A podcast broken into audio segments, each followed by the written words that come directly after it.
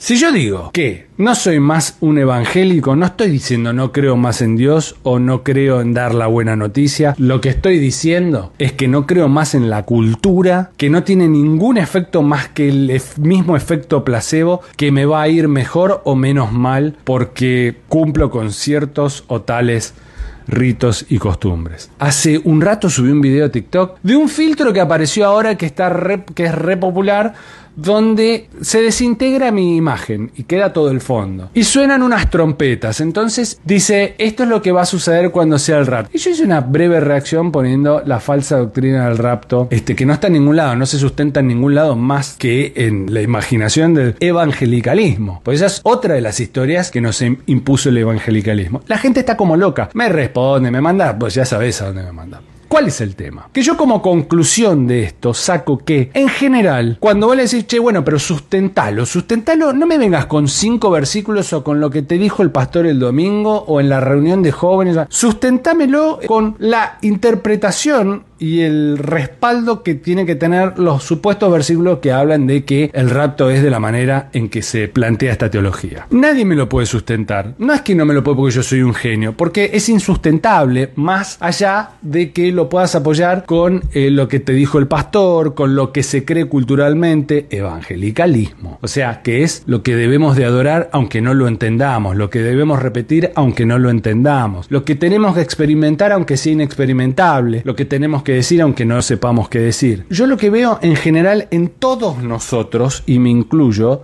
es que la religión es ese refugio para los cagones, como yo como vos. Porque el gran problema de la humanidad es la incertidumbre al futuro. Al si voy a estar bien, si voy a estar sano, si voy a tener para comer, si mis hijos, si su bienestar, si tengo, no quiero dejar de tener. Entonces, como el evangelicalismo no plantea ningún tipo de coherencia y disminuye la idea de la coherencia en el ser humano, viste que se llena la boca del libre albedrío, el libre albedrío, pero resulta que cuando tomás la decisión del libre albedrío, te condena el evangelicalismo, la cultura. Eh, lo mismo que esta idea de que la iglesia es para los rotos, que es el hospital del alma. Pero cuando vos llegas roto al hospital del alma, te condena también. Bueno, usted ya llegó acá, entonces ahora tiene que dejar sus X años de adicciones o sus X años de depresiones de la noche a la mañana, pues ya llegó acá y porque nosotros lo decimos y porque nosotros queremos creer que esto es así. Entonces, en vez de liberarte, en realidad lo que hace es condenarte más. Pero ese es, voy a ser hasta generoso, no es ni siquiera el individuo, sino que es la misma cultura que se fagocita a sí misma.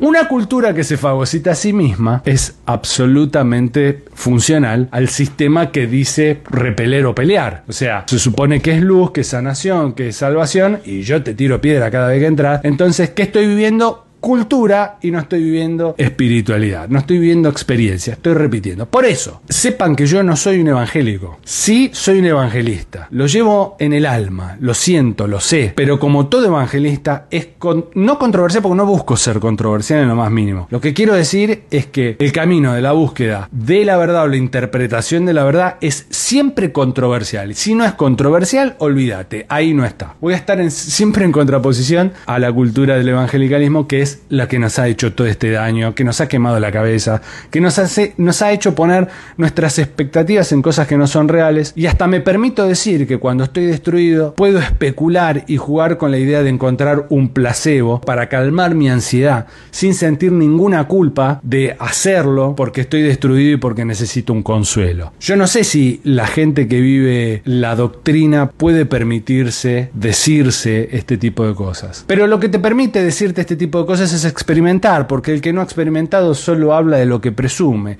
Generalmente las presunciones son sacadas en bases a conclusiones ajenas, nunca en primera persona. Yo me doy cuenta ahora que he criticado, ahora, eh, hoy, que hace uno o dos años criticaba amigos por cierto tipo de decisiones que tomaban, nada que ver con la iglesia. Claro, pero yo estaba en una posición extremadamente cómoda. Entonces, cuando uno se pone en el lugar de ellos o experimenta algo, decís, ah, che, no era tan boludo. Parece que el boludo era yo, el arrogante era yo. Muchas veces el que habla de religión o el que condena o el que dice que estás diciendo cualquier cosa, habla desde lo que presume y no desde lo que ha experimentado. Y está prohibido experimentar. Por eso, yo me autopercibo ex evangélico. Hace mucho tiempo, yo creo que mucha gente se ha dado cuenta. Pero el tema no es que si yo soy evangélico no soy evangélico, porque en definitiva pagué y vos te fuiste a dormir y está todo bien. Todos nos olvidamos de todo, ¿no? No seamos ni hipócritas ni caretas. Lo importante es que cada uno se enriquezca y se permita aceptar y entender que o plantearse si lo que está haciendo es siguiendo a Dios o si lo que está teniendo es terror de que le vaya mal o que le pase algo en la vida.